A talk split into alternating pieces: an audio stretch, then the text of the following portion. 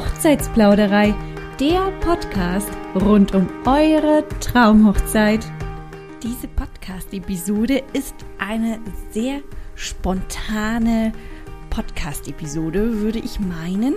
So spontan haben wir noch nie eine einzige Folge aufgenommen. Es gibt diesmal kein Skript, aber es gibt auf jeden Fall einen Leitfaden in meinem Kopf. Urlaubstage richtig einplanen.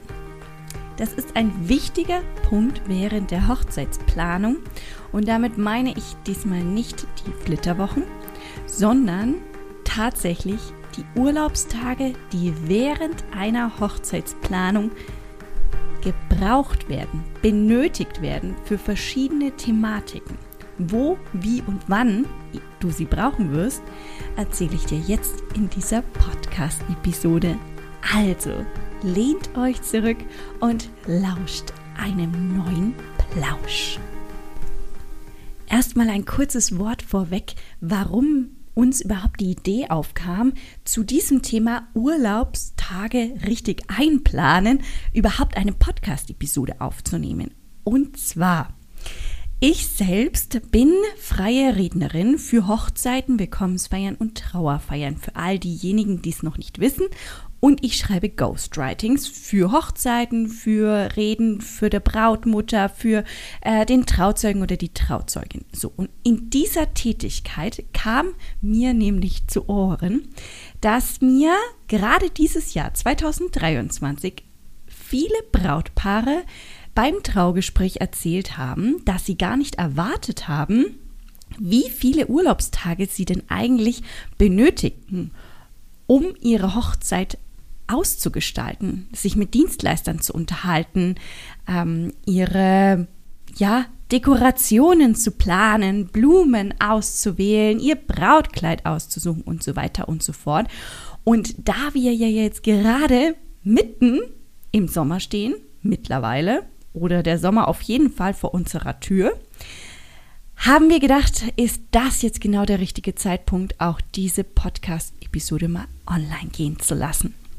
Wie du deine Hochzeit anfangen kannst zu planen oder wie es auf jeden Fall sinnvoll ist, deine Hochzeit anzufangen zu planen, hör da mal in die vorangegangene Folge hinein, denn da spreche ich über den Start der Hochzeitsplanung, welche drei Planungsschritte eben zu Anfangs beschlossen werden sollten von dir und deinem Bräutigam, von dir und deiner Braut. Und zudem geben wir da verschiedene Planungshilfen mit an die Hand, wie man die Hochzeitsplanung so einfach wie möglich und strukturiert angehen kann. Das ist die vorangegangene Folge. Und dann muss ich noch einen kleinen Ausblick geben, denn die nächste Podcast-Episode ist genauso wichtig wie diese Podcast-Episode. Und zwar spreche ich da über das Thema, ob man eine Hochzeit versichern kann.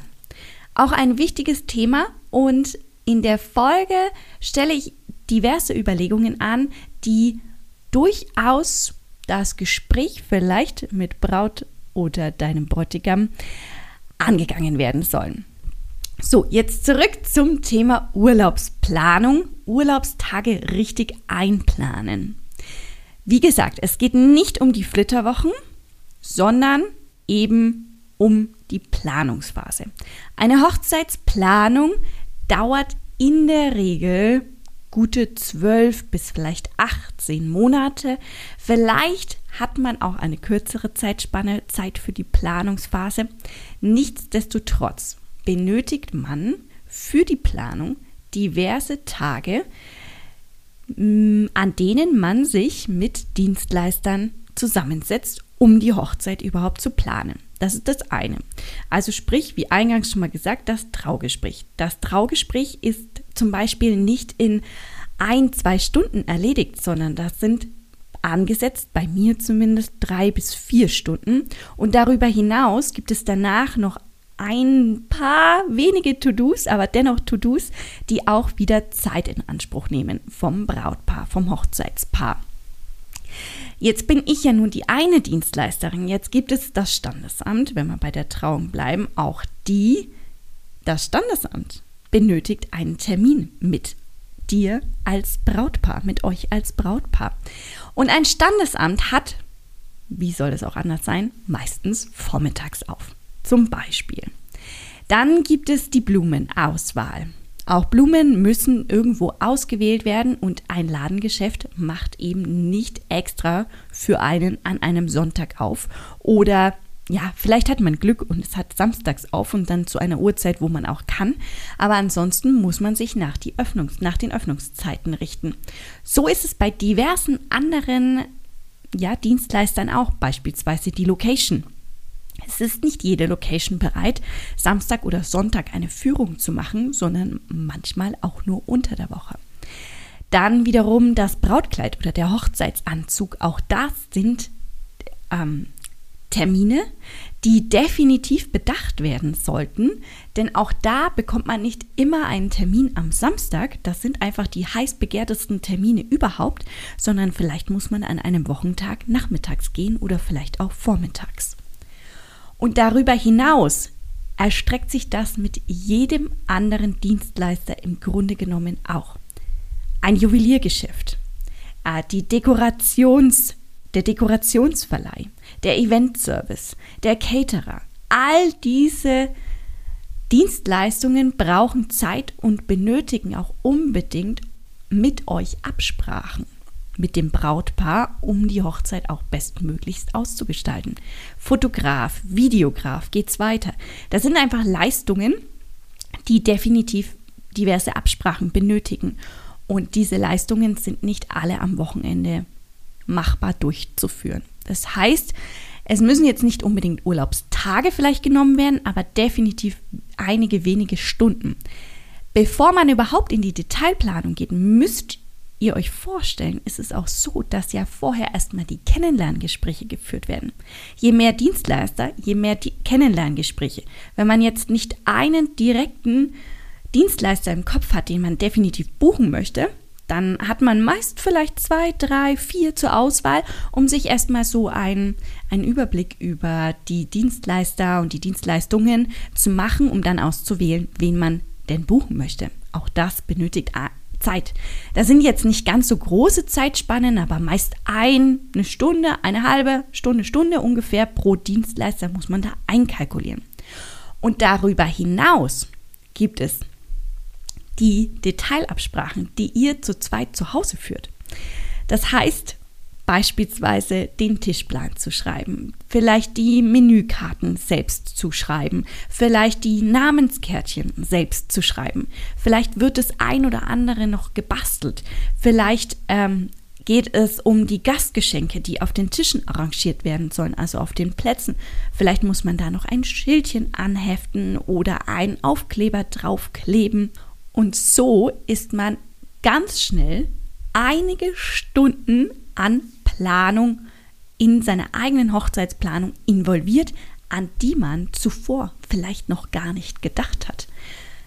Abgesehen davon, es gibt natürlich die Möglichkeit, eine Hochzeitsplanerin äh, zu buchen, ganz klar. Hier in der Hochzeitsplauderei findest du einige in ganz Deutschland, die wir dir hier repräsentieren dürfen. Schau dazu mal auf www.hochzeitsplauderei.de vorbei. Aber ich kann euch sagen, eine Hochzeitsplanerin wird definitiv auch diverse Arbeitsstunden von euch benötigen. Denn die Absprachen erledigt vielleicht sie für euch. Diese Zeit spart sie euch ein. Definitiv überhaupt gar keine Frage. Aber die Entscheidung, welcher Dienstleister gebucht wird, welche Blumen arrangiert werden, wie sie arrangiert werden, welche Dekoration genutzt wird, all diese Entscheidungen müsst ihr wiederum treffen. Und zwar allein. Und darüber hinaus ist es eben so, dass man wahrscheinlich nach der Hochzeit auch in den Urlaub fliegen möchte, also in die besagten Flitterwochen. Muss ja nicht direkt nach der Hochzeit sein, nach der Hochzeitsnacht, nach der Hochzeitsfeier, kann ja ein, zwei, drei Wochen später sein, aber die Flitterwochen sind meist im gleichen Jahr noch angesiedelt, wo die Hochzeitsfeier stattfindet. Das heißt, auch dafür benötigt man Urlaubstage.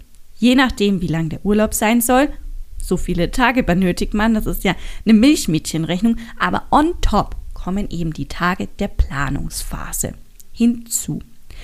Übrigens, Flitterwochen, da gibt es eine ganz, ganz tolle Folge. Die Folge 59, Ab in die Flitterwochen heißt sie. Da sprechen wir mit einem Reisebüro, das nicht ortsgebunden ist, sondern das man auch online buchen kann. Es sitzt selbstverständlich eine Reiseverkehrsfrau am anderen Ende, aber ihr seid eben nicht ortsgebunden und habt nicht diesen, ja, diesen alten Touch von einem Reisebüro dabei, sondern eine top moderne Reisekauffrau, die euch definitiv jeden Wunsch von den Augen ablesen wird. Folge 59, ab in die Flitterwochen. Ich schreibe sie euch in die Bemerkungen mit unten rein. Und dann freuen wir uns, wenn ihr wieder einschaltet, wenn es heißt, lauscht einem neuen Plausch.